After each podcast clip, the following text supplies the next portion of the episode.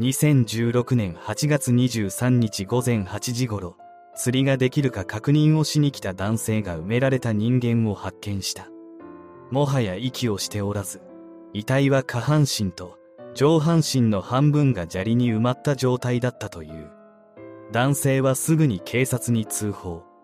遺体は井上翼さん当時16歳のものと断定され司法解剖の結果溺れて亡くなったことが判明。またそれが人為的にもたらされたものであったことから警察は事件として捜査を開始した。すると翌日高橋という16歳の少年が父親に付き添われて警察へ出頭してきた。この少年は自分が一人でやったと供述したが警察にそんな嘘が通用するわけもなく厳しく追及したところ全てを供述。次の日には高橋のほか4人の14歳から17歳の少年を逮捕した。一体何があったのか。亡くなった井上さんは埼玉県出身で両親と兄双子の弟の5人家族。中学卒業後は埼玉県鴻巣市内の定時制の県立高校に通いバスケットボール部に所属。文化祭でも積極的に参加。人懐っこい性格で周囲からも慕われていたが2015年11月に何らかの理由で中退。その後は町内のコンビニでアルバイトなどをしていたが素行が悪かったことでアルバイトをクビになり親と口論になって家出を繰り返すようになった。家出中は別のアルバイトをしながら友人宅に身を寄せるなどして生活していたようで事件前の2016年7月半ばにも家出していた。その最中に井上さんは命を奪われた。捕まった5人の犯人うち主犯格の森田という男は定時制高校時代の同級生で森田の中学時代の同級生だったもう一人の主犯格高橋とは事件直前の8月16日頃に知り合ったばかりだった。森田と高橋は市内で活動していたカラーギャングパズルのメンバーで井上さんをカラーギャングパズルのメンバーにするために声をかけたもののその過程で森田が井上翼さんに理不尽な金銭要求をしたことなどが原因で争いが起こり森田が身勝手に怒りを募らせた挙句に命まで奪ってしまう結果となったのだった。森田は盗んだバイクを井上さんに無理やり売りつけようとし井上さんがそれに難色を示すと腹を立ててガソリン代を要求したり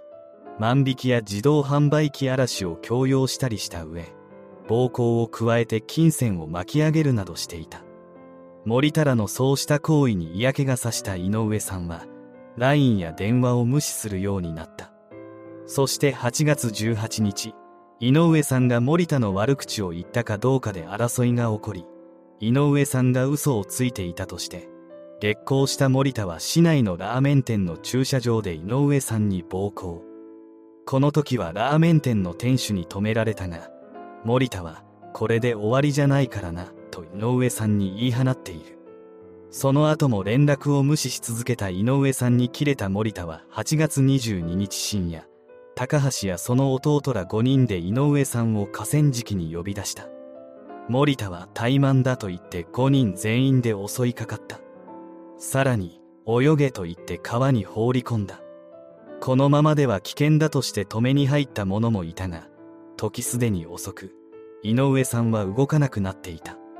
怖くなった森田らは橋のたもとまで遺体を運んで上から草をかぶせるなどして隠蔽しようとした。そして翌日男性に遺体が発見され事件が発覚したのだった。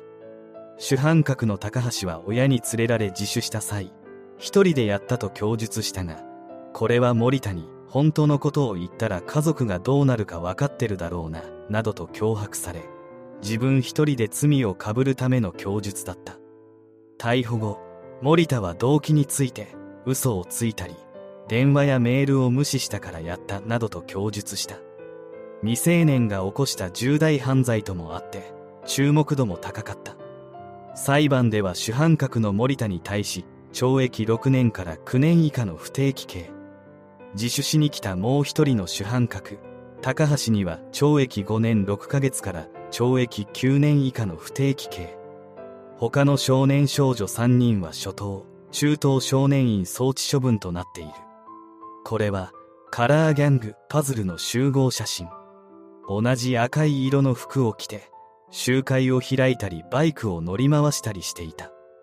事件が発覚した後、犯人らがパズルのメンバーだと知っていた人たちは、また赤ギャンの奴らか、と呆れていたという。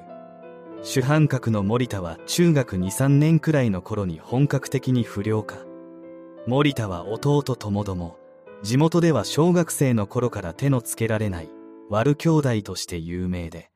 他人の家に勝手に入って冷蔵庫を開けて物色していた。中学に上がった頃から様々な暴走を繰り返すようになり、警察沙汰をたびたび起こし、井上さんの事件以前にも少年院に送致される事件を起こしている。また、森田は家庭環境に問題があり、母親は元ヤンで逮捕歴もある違法薬物常習者。父親は反社だった。もう一人の主犯格、高橋は幼少の時に母親の不倫が原因で両親が離婚。その実の母親は後にその不倫相手と結婚して家庭を築いている。高橋の父親も別の女性と再婚しているが、高橋はこのママ母とその連れ子である義妹と折り合いが悪く、ママ母からひどい扱いを受けていたとの報道も出ている。高橋は中学の頃まではサッカーに打ち込むなど、比較的真面目であったものの、高校に進学し、森田と知り合った頃から一気に飛行に走っていた。他の逮捕された少年少女らも、保護観察処分を受けていたもの、父親が外に女を作って出て行ったため一時施設に預けられていたもの、理科室から盗んだマッチで通学路に火をつけるなどの問題行動をしていたものなど様々であった。この事件と非常によく似た事件が、1年前に川崎で起こっている。まるで川崎の事件をオマージュしたかのような事件であった。今回の事件と川崎の事件、そして1993年に起きた山形マット事件をモチーフにした許された子供たちという映画も作成されている。今回の事件に関して言っても、森田らはこんなことをすれば捕まるという発想はそもそもない。川崎の事件でもそうであったが、彼らは手を挙げていくうちにエスカレートしていって歯止めが効かなくなるようである。そして引き返せないところまで来ると、猿でもわかるレベルの偽装工作をしてその場から逃げてすぐに捕まってしまう。刑期を考えると、主犯の森田と高橋はそろそろ出所してくる可能性が高い。過去の判例から見ても、彼らが真人間になっている可能性は低い。次の被害者が出てくる確率は非常に高いと思われるが、あまり手立てがないのが実情である。彼らのバックグラウンドを見ても、根本的な問題は家庭環境にあるのは間違いないため、未然に防ぐためにも、複雑な家庭を改善するよう、国には働きかけてもらいたいものである。